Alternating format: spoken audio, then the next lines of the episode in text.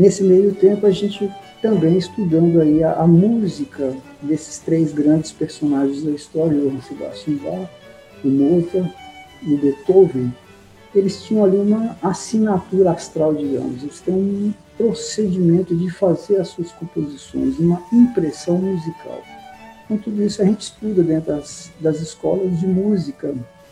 Se a gente escutar uma música de determinado período, a gente arrisca ali a, falar quem é que fez aquela música. É como se fosse um quadro pintado. Então, tem mais ou menos a mesma característica de um quadro de Leonardo da Vinci. A gente bate o olho, tem ali uma proximidade de quem seria o pintor. E tudo isso é muito importante para nós. É, a nossa vida, desde o nosso nascimento, ela vem sendo programada.